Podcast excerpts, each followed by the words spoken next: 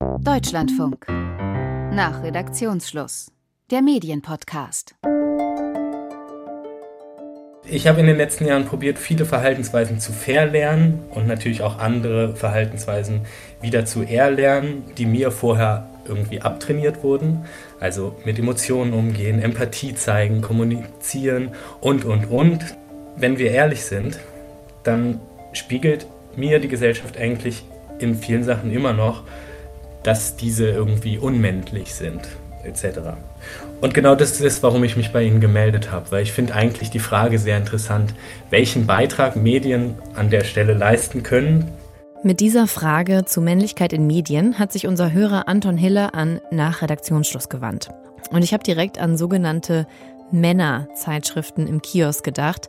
Da werden oft bestimmte Themen angeboten. Es geht zum Beispiel um Fleisch, Technik, Fitness, schnelle Autos und auch um Frauen. Das alles sind Männlichkeitsklischees, die sich aber hartnäckig halten.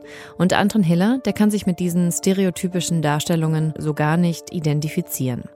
In dieser Folge finden wir erste Antworten darauf, was Medien gut machen, wenn es um Männerbilder geht und was sie besser machen können. Ich bin Pia Behme. Schön, dass Sie dabei sind. Von Anton Hiller wollte ich erst mal wissen, was für ein Bild er denn von, wie er es nennt, moderner Männlichkeit hat. Ja, die Frage ist natürlich gar nicht so einfach zu beantworten, weil im Grunde geht es meiner Ansicht nach eher danach, alte Männlichkeitsbilder, also sich davon loszulösen. Also ich könnte eher sagen, was ist es alles nicht, als was konkret ist es eigentlich. Selbstverständlich bedeutet es, seine Privilegien mit anderen zu teilen und ein Stück weit natürlich auch abzugeben, lernen mit Emotionen umzugehen, Empathie zu zeigen, ja, ähm, ja und weniger Raum in Diskussionen einzunehmen, etc. Ja, ja. Und ähm, nochmal konkret auf die Rolle der Medien geschaut. Was wünschen Sie sich da von uns? Es sind natürlich einerseits verschiedene Sachen. Ich könnte Ihnen jetzt auch äh, äh, positiv und negativ Beispiele aufzählen. Aber letztendlich, glaube ich, ist es einerseits, äh, welches Bild wird transportiert und in gewisser Weise vorgelebt, aber dann irgendwie auch Formate, in denen ganz offen darüber diskutiert wird. Also mit allen möglichen Menschen einfach offen darüber diskutiert wird, wer wollen wir sein, welche Art von Männlichkeit oder einfach Menschlichkeit wollen wir sein, ist akzeptiert. Ich glaube vielleicht an der Stelle, um das ein bisschen mehr zu verstehen, ist es vielleicht ganz interessant, sich mal zu überlegen, welche Bilder wir jungen Mädchen zum Beispiel mehrheitlich oder, oder probieren weiterzugeben, also selbstbewusst zu sein, äh, den Raum einzunehmen, der ihnen zusteht. Also es wird viel probiert, denke ich, Frauen zu ermutigen, sich zu bewerben, sich in naturwissenschaftlichen Berufen durchzusetzen. Auf jeden Fall wird darüber viel diskutiert. Und ein Pendant dazu fällt mir bei Männlichkeit eben eigentlich gar nicht so richtig ein. Also es ist eher ganz viel, was wir eben nicht machen sollten. Und da fallen mir auch bei mir eben ganz viele Sachen ein. Also ich werde, wenn ich mit Freundinnen zum Beispiel darüber spreche, dann geht es eher darum, wie ich als Mann in der Öffentlichkeit wahrgenommen werde und wie ich das bewusst ändern kann. Also dass ich in der Öffentlichkeit beispielsweise eher als Gefahr wahrgenommen werde und dann ja mich dementsprechend irgendwie dazu verhalten muss oder mhm. ja, wie ich in einer Männergruppe mich verhalte und wie, was das für eine Außenwirkung hat. Und es sind ja eigentlich eher ganz viele Sachen, wie ich mich eben nicht verhalten sollte. Und vielleicht noch eine Sache, also zum Beispiel als Jugendlicher habe ich gerne genäht, meine eigenen Hosen genäht.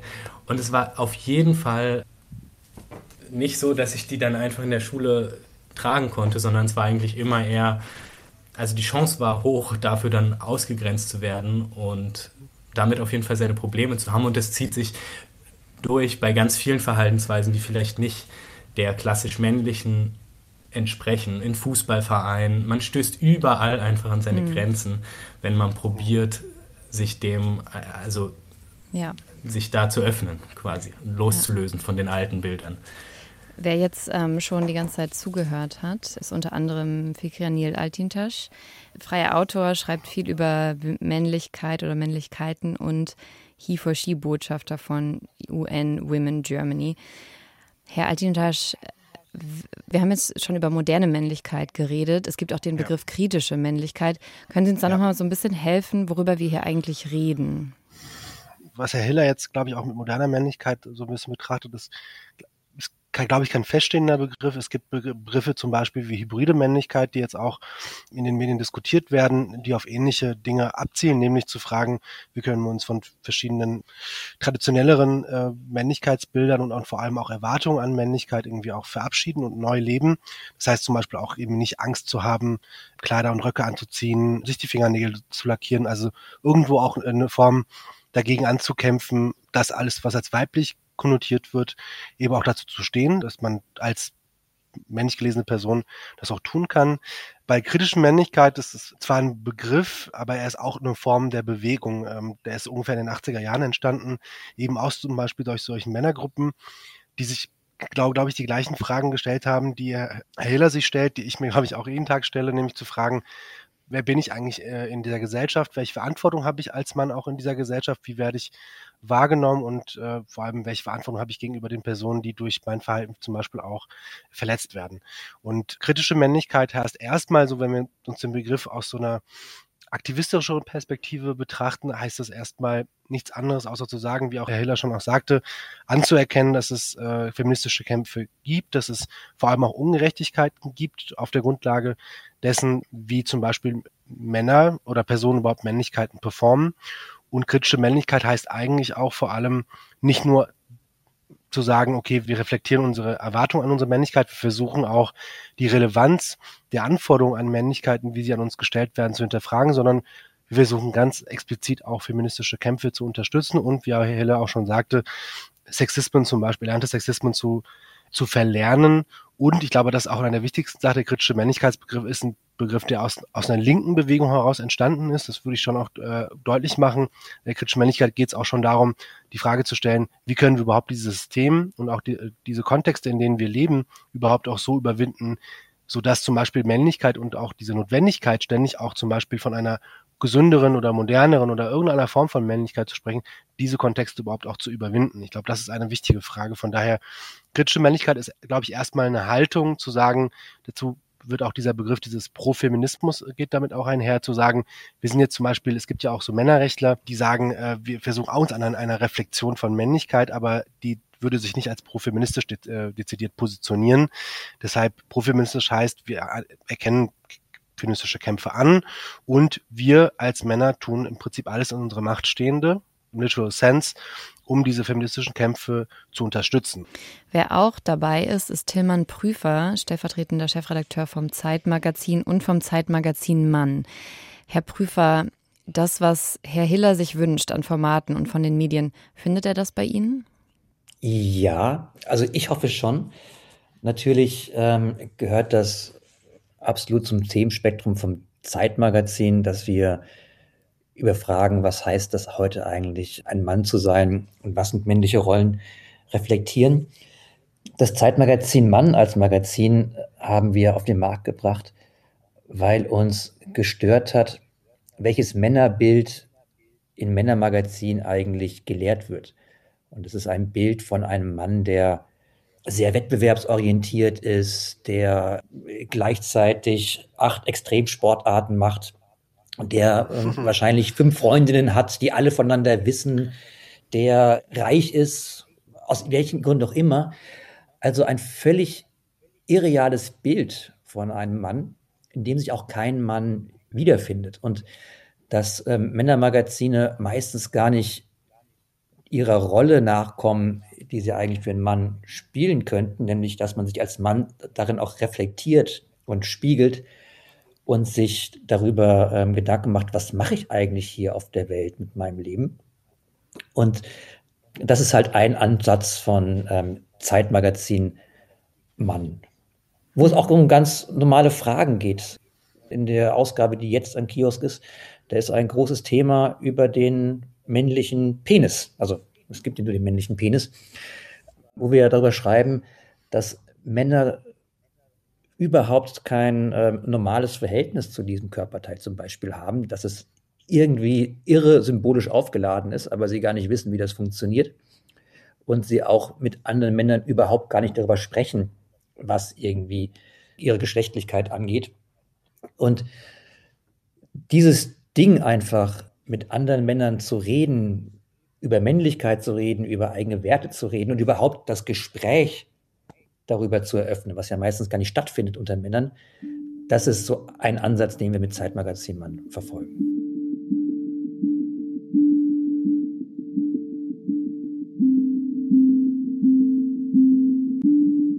Sie haben gerade schon ein gewisses Bild beschrieben, ein gewisses Bild von Männern.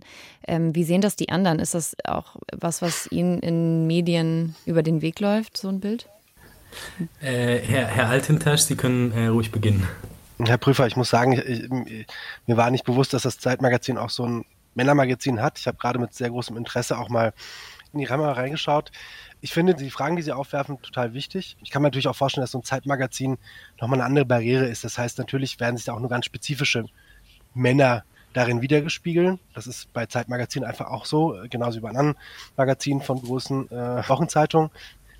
Ich glaube aber schon, wenn ich das jetzt mal so, so aus meiner einfachen Betrachtung mache, ich glaube schon, es gibt einen gewissen Wandel, aber wenn wir uns gerade auch diese Magazine angucken, ich glaube, die wirken manchmal so ein bisschen besser als Indikator dafür, mit welchen kleinen Schritten wir eigentlich diese Änderung von Männlichkeitsbildern auch in der medialen Erscheinung auch überhaupt anerkennen, weil ich kann natürlich aus so einer linken Perspektive sagen, wir müssen alles abschaffen, wir müssen irgendwie alles verändern, aber ich glaube, genau diese kleinen Baby-Steps braucht es. Das heißt, auch überhaupt zum Beispiel in eine Diskussion zu kommen, über Körper zu sprechen und auch, äh, ne, wir reden ja auch zum Beispiel offensichtlich davon, dass Männer durch das Patriarchat auch äh, verletzt werden und es gibt auch, ähm, ne, Terence Real, ein Therapeut in den USA, sagt auch, wir machen zum Beispiel Jungen zu Männern durch Verletzung. Und diese fangen zum Beispiel auch damit an, da bin, ich weiß jetzt den Inhalt des, ihres Textes nicht, auch in einer ungesunden Art im Umgang auch mit dem Penis zum Beispiel, auf absolut. Also auch nicht nur auf einer gesundheitlichen Basis, sondern auch, wie nehmen wir zum Beispiel den Penis auch als Lustzentrum oder auch nicht war. Auch das ist, glaube ich, eine Frage, die ich äh, wichtig finde. Ich finde schon, dass dieses Bild sich in einer gewissen Weise, was Sie sagten, ähm, Herr Prüfer, wettbewerbsorientiert, ganz viel Kampfsportarten. Wir hatten ja diese, die eine Figur, die jetzt sehr groß diskutiert wurde, Andrew Tate, der das ja in, in sehr perversen Form auch darstellt. Ich glaube, es gibt schon einen Wandel, aber ich glaube, wir dürfen nicht davor die Augen verschließen, dass es eben auch Setbacks dazu gibt. Ich bin mir sicher zum Beispiel, dass Sie auch diesen Artikel von Tobias Haberl ähm, im März, glaube ich, war das bei Spiegel Online gelesen hatten, wo es im Prinzip darum ging, im Kontext des russischen Invasionskrieges auf die Ukraine, dass es ja keine Latte Macchiato und Pesto essenden Typen bräuchte, sondern auch Leute, äh, Männer, die ihre inhärenten Aggression auch in, in positive Bahnen lenken, um auch äh, für die Gesellschaft irgendwie da zu sein. Und ich finde, das sind genau diese kleinen Setbacks, die auch diesen Diskurs wieder zurückgestalten, weil wir reden ja oftmals auch von Männlichkeit in den Kontexten, also nie radikal genug, nie wirklich in Frage stellend, weil ich, ich sehe natürlich zum Beispiel auch äh, Hailer diesen, und ich stelle mir die Fragen auch, also wie kann ich überhaupt auch positiv auch in der Öffentlichkeit dazu stehen zu fragen, wie kann es überhaupt eine oder darf es auch überhaupt eine, eine gute und eine positive Form von Männlichkeit geben? Ich glaube aber, diese Fragen führen manchmal ein bisschen ins Nichts. Ich glaube, Bilder von Männlichkeit in den Medien, in den öffentlich-rechtlichen Medien, aber auch grundsätzlich in der Medienlandschaft werden sehr unterschiedlich äh, verbreitet und, und es, da gibt es eigentlich eine sehr große Diversität. Also es gibt meiner Meinung nach auch sehr viele negative Beispiele. Also wenn man an Wetten das denkt oder an ja, verschiedene Comedians, die ähm, sehr populär sind. Aber es gibt, finde ich, eigentlich auch sehr viele junge Formate, die sich auch gerade diesen Themen eigentlich sehr auf eine sehr schöne Art widmen. Beispielsweise fällt mir jetzt ein, das ist, glaube ich, auch recht beliebt, äh, 13 Fragen heißt das Format. Streiten und debattieren mit Respekt. Ist das überhaupt noch möglich im Jahr 2021? Wir haben mit 13 Fragen ein Experiment gestartet. Auf diesem Spielfeld treffen sich Menschen mit unterschiedlichen Meinungen und debattieren die wichtigen Themen unserer Zeit. Ich finde, da wird eigentlich ein sehr respektvoller Umgang miteinander gepflegt und ja, irgendwie ein schöner Umgang miteinander vorgelebt.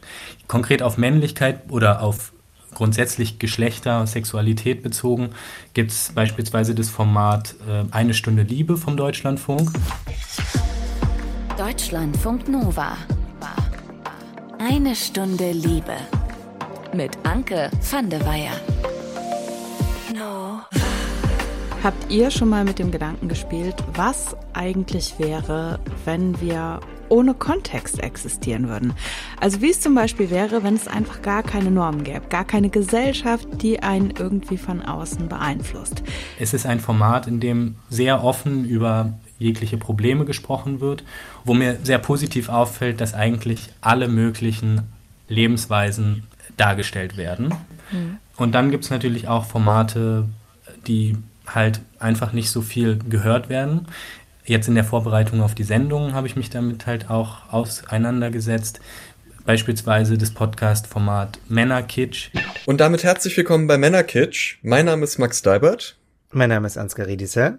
Ihr hört einen Podcast von Funk. Im Jahr Anno 2018 sind wir beide zusammengekommen, waren stinksauer über einen Zeitartikel, haben uns eine leere Klorolle genommen und haben da reingesprochen, was wir zu moderner Männlichkeit denken oder zu Männlichkeit allgemein. Was eingestellt wurde, was ich sehr schade finde, aber von dem ich beispielsweise leider halt auch noch nie was gehört habe.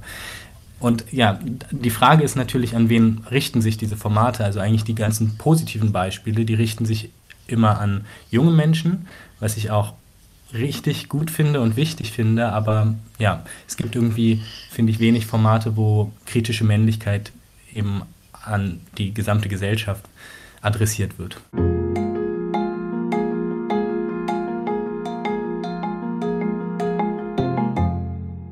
Also es sind eher so Nischenformate, ähm, die sich damit beschäftigen.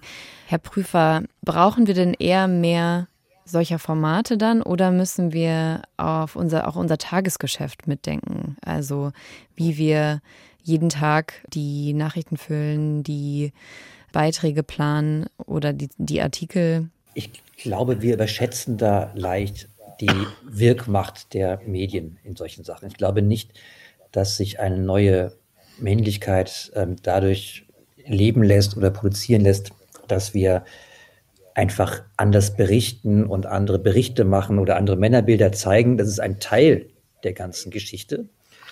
Aber das Problem, finde ich, ist ja, dass junge Menschen, also junge Männer und äh, Kinder, also Jungs, die heranwachsen, gar keine männlichen Vorbilder, keine normalen männlichen Vorbilder in der Gesellschaft finden.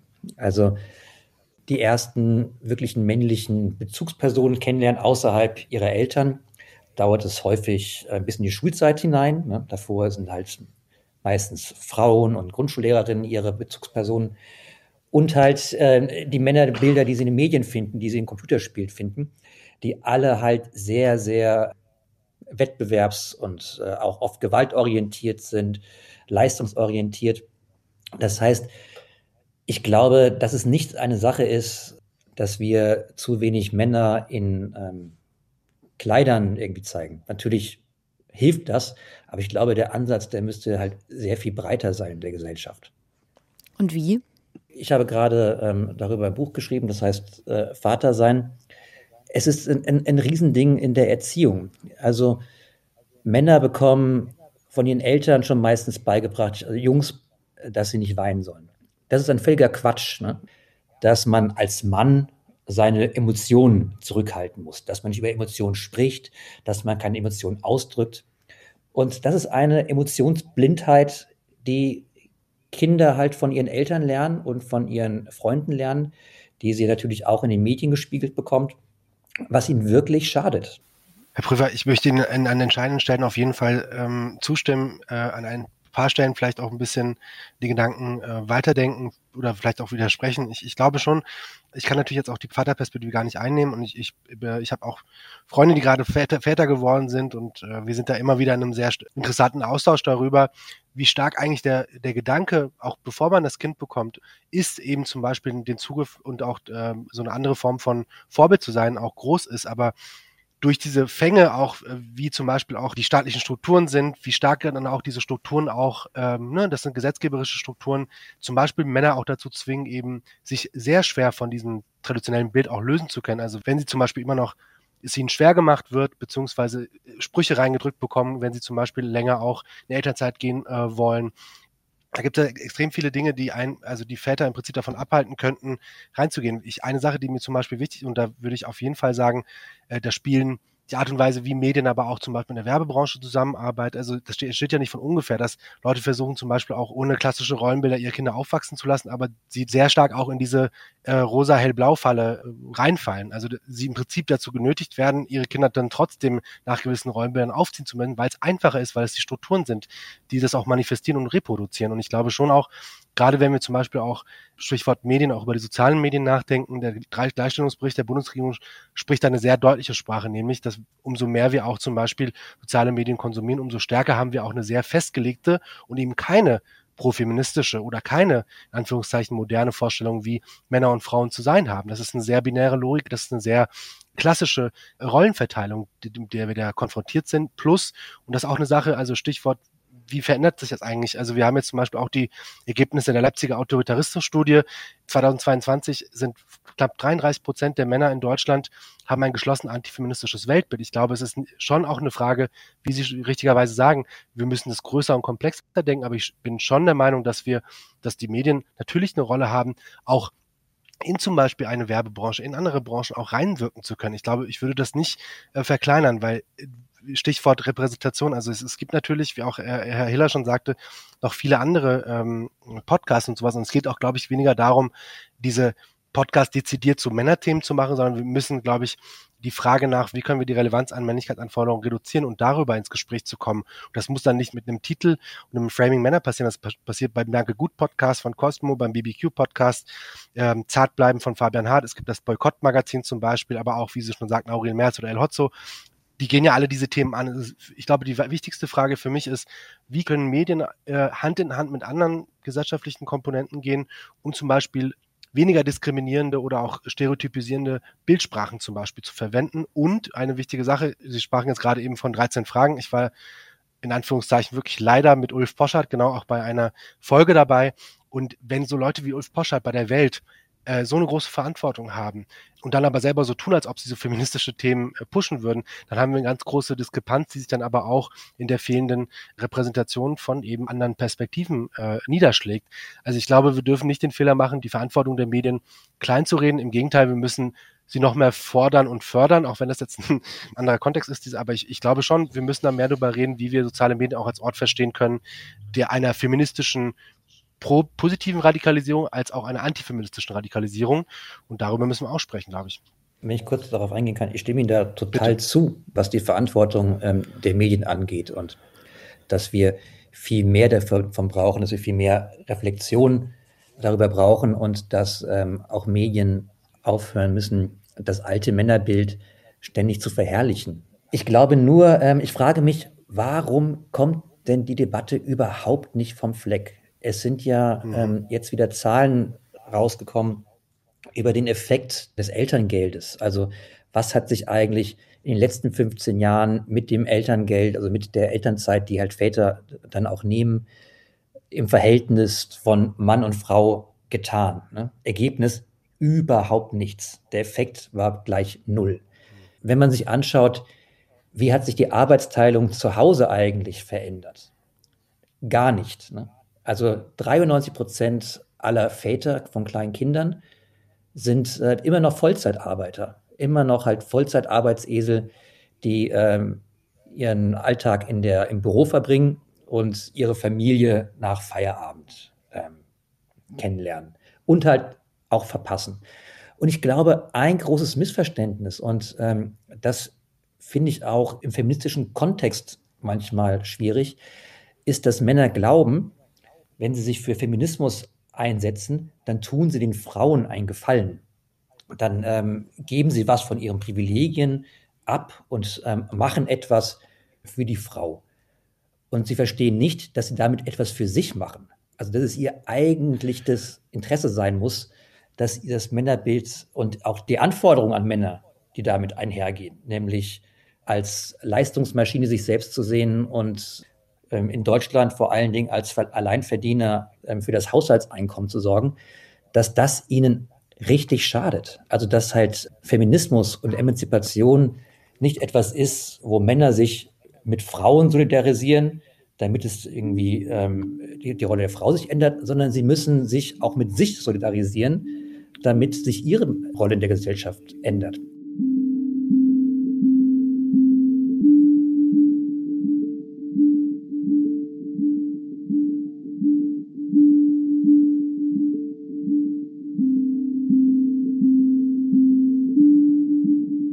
Hiller, wenn hier so um Wirksamkeit, über Wirksamkeit von Medien gesprochen wird, wie schätzen Sie das ein oder wie nehmen Sie das wahr? Wie sehr orientieren Sie sich an Bildern in Medien? Ich glaube auch, dass man natürlich die Rolle der Medien nicht überschätzen würde. Übrigens neben Computerspielindustrie, ganz wichtiger Punkt, würde ich auch noch die Pornoindustrie anführen, die einfach ein komplett teilweise ja falsches oder gestörtes Bild von Sexualität verbreitet. Aber ich glaube, ich würde die auch nicht unterschätzen, die Rolle der Medien. Und ich glaube, ja, Repräsentanz ist zum Beispiel einfach ein total wichtiges Thema. Und das hat sich, denke ich, auch in den letzten Jahren, jedenfalls, wenn ich bewusst darüber nachdenke, muss ich sagen, dass ich das eigentlich eine große Bereicherung finde, wenn Formate diverser werden, wenn da nicht nur fünf weiße Männer in einer Talkshow sitzen und äh, darüber sprechen, sondern wenn von verschiedenen Menschen ihre Meinung zu einem Thema hört. Und dann vielleicht noch eine Sache, warum verändert sich nichts? Wahrscheinlich, weil die Debatten der letzten Jahre eben sich sehr viel immer ja, darum gedreht haben, dass Frauen sich emanzipieren müssen, selbstverständlich. Und ich glaube, viele Männer haben sich, ja, wie Herr Prüfer, glaube ich, auch schon gesagt hat, einfach irgendwie darauf ausgeruht, dass das genug ist, dass Frauen ihre Räume erkämpfen und nicht verstanden, dass es eben auch an ihnen liegt, nicht nur Räume frei zu machen, sondern ja auch ganz bewusst Care-Arbeit zu übernehmen. Herr Hiller, wir beide hatten darüber auch schon vorher mal gesprochen, diese Balance zwischen Raum einnehmen, aber Sichtbarkeit ähm, für solche Themen schaffen.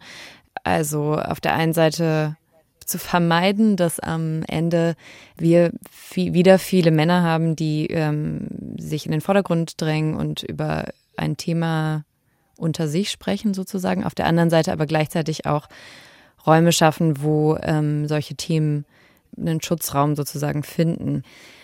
Herr Altintasch, wie gehen wir als Medien mit dieser Balance um? Ich glaube, in meiner Arbeit macht sich diese Ambivalenz auch sehr deutlich. Ich, da möchte ich den äh, Aspekt von äh, Herrn Prüfer nochmal aufnehmen, weil ich den, den Satz so schön fand. Ähm, ich stimme Ihnen hundertprozentig zu. Äh, ich glaube, Männer müssen sich mehr, viel mehr mit sich selber solidarisieren.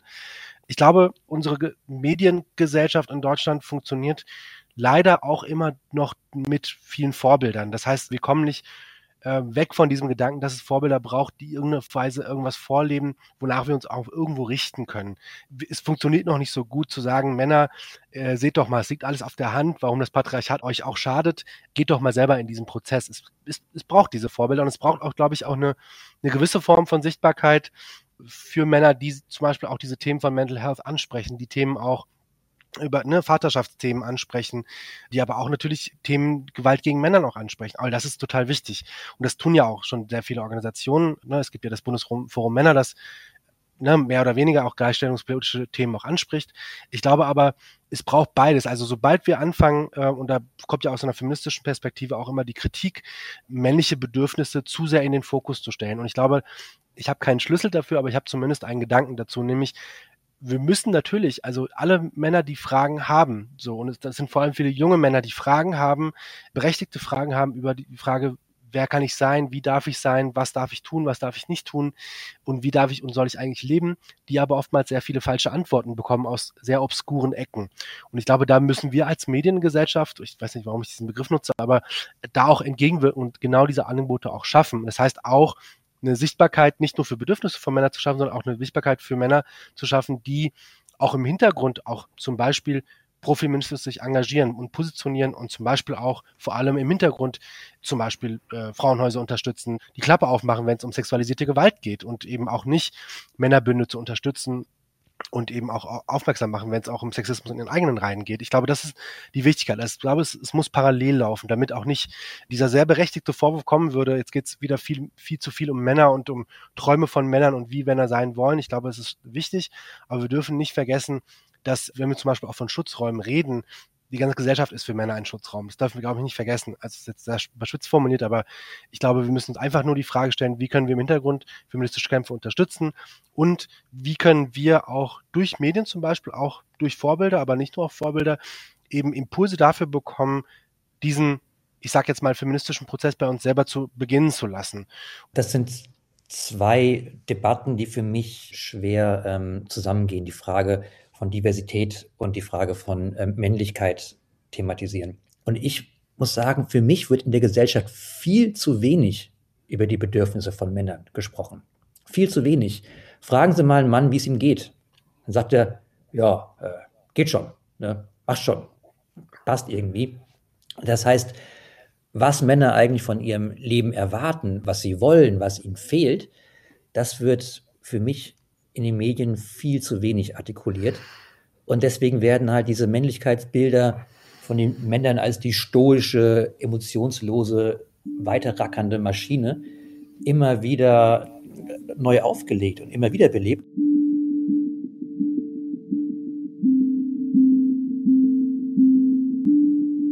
Was ich mir von Medien wünsche, ist, dass sie Männlichkeit einfach allumfassender ähm, darstellen, mit allem, was dazugehört zu einem, dem Leben eines Mannes. Und nicht mehr nur diesen Tunnelblick haben auf, ähm, was Männer leisten, auf ihre Funktion, den Wettbewerb, in dem sie stehen, äh, sondern in dem Fall einfach normaler werden. Und das fehlt mir. Jeder weiß, wie viele Kinder Annalena Baerbock hat. Keiner weiß, dass Robert Habeck auch vier Kinder hat, ne? vier Söhne. Darüber wird nicht geredet, weil er als Politiker nur in seiner Funktion gesehen wird. Wenn Männer sich allumfassender dargestellt sehen würden oder sich auch selbst darstellen und selbst ähm, lernen, darüber zu reden und das in den Medien auch wiederfinden, dann wäre schon viel geholfen. Also dann wäre schon ein erster Schritt zu einem normaleren Männerbild. Ne? Also das traditionelle Männerbild, was wir haben, ist nicht normal. Es ist ein irres Bild, dem wir nachhängen. Und es schadet Männern genauso wie Frauen. Herr Altintasch, ich höre Sie äh, ja. lachen und einatmen. ja, ich lache und einatmen, das ist gut, das ist eine gute Reaktion. Also ich, äh, genau, Herr Prüfer, ich möchte Ihnen da auch, auch, auch zustimmen. Ähm, ich würde mir zum Beispiel auch vor allem wünschen, dass so ein bisschen aufgehört wird, von sogenannten Krisen von Männlichkeiten zu sprechen, weil ich glaube, dieses Krisennarrativ oftmals eben auch eine Funktion hat, zu sagen, es, es gibt eine Krise von dem, wie wir Männlichkeit leben und es muss theoretisch wieder zurück zu einem Zustand, der uns irgendeine Form von Orientierung gegeben hat, weil es keine Krise ist, sondern es ist eine in meinen Augen eine notwendige feministische Neujustierung von der Art und Weise, wie wir Männlichkeiten performen sollten. Und das ist, glaube ich, eine wichtige Sache. Also dieses Krisennarrativ bringt nichts, weil das genau die Antifeministen auf den Plan, die sagen, wir brauchen wieder das Männerbild von 1970, wir brauchen wieder Aggression, weil in diesen unsteten Zeiten brauchen wir Männer, die auch wieder ähm, in Anführungszeichen Verantwortung für das Vaterland übernehmen zum Beispiel, ne? also salopp formuliert. Ich glaube zum Beispiel auch äh, eine Forderung, ist, und da möchte ich Ihnen auch nur zustimmen, Herr Prüfer, dass wir auch so ein bisschen diesen Männlichkeitsbegriff nochmal in seiner Komplexität begreifen.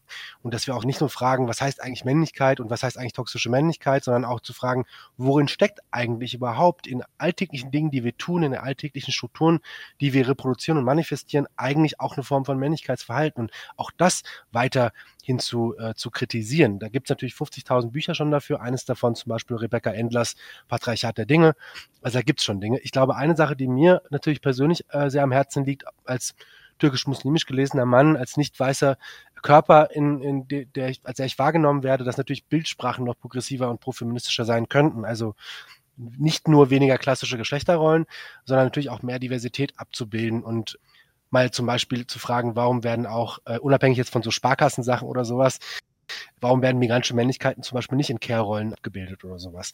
Und auch das ist eine Sache, die ich glaube ich extrem wichtig finde, ist, äh, was ich gerade im Kontext der toxischen Männlichkeitsbegriff immer wieder äh, sehe, dass toxische Männlichkeit oft personalisiert wird, im, also nicht oft, aber in gewissermaßen, wenn zum Beispiel über Putin, Bolsonaro oder sonst Trump geredet wird und das aber im Prinzip dazu führt, dass Männer, glaube ich, das Gefühl haben, wenn ich, also um toxisch männlich zu sein, muss ich ja irgendwie wie Putin oder Bolsonaro, das kann ich ja sowieso nicht sagen. Also muss, kann ich mich auch im Prinzip nicht dafür gewinnen lassen, dass ich auch irgendein Problem in meiner Männlichkeitsperformance ist. Und ich glaube, da müssen wir schon einhaken, nämlich auch genau diese Strukturen und diese Komplexität darin sehen. Mhm. Und äh, für mich ist das Allerwichtigste, äh, wer sitzt eigentlich in den Redaktionen? Also egal, wie wir, welche Artikel erscheinen oder sonst was, Großteil der Redaktionen sind immer noch weiß besetzt, sind immer noch, und das glaube ich das Wichtige auch im, zu dem, was Sie sagten, Herr Prüfer, natürlich gibt, werden vielleicht Bedürfnisse von Männern nicht gesehen, aber ich glaube, die Welt, in der wir leben, ist auf männlichen Bedürfnissen aufgebaut. Es gibt eine Form der fehlenden Anerkennung von zum Beispiel auch emotionalen Bedürfnissen von Männern und wie ihnen auch Raum gegeben wird. Und das ist, glaube ich, auch eine Sache, die müssen wir viel öfter auch äh, thematisieren und auch zum Beispiel würde ich mir wünschen, viel mehr auch Texte dazu zu schreiben, so dass, dass Männer auch eine Öffentlichkeit suchen, mit ihren Gefühlen umzugehen, weil das ist doch, glaube ich, immer die Angst, als, als eine Person abgestempelt zu werden, die nicht, in Anführungszeichen, männlich gilt. Von daher, das ist meine kleine Baby Steps an die Redaktionen und, und äh, Häuser des Landes.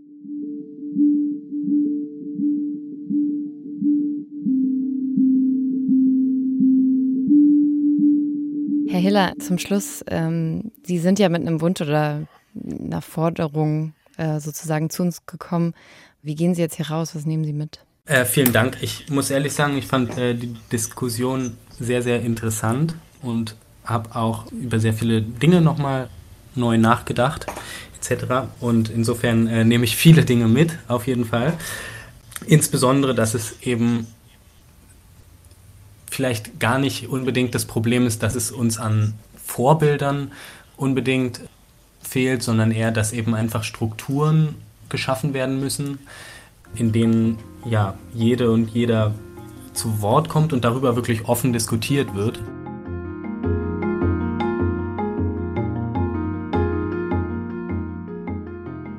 Das sagt unser Hörer Anton Hiller.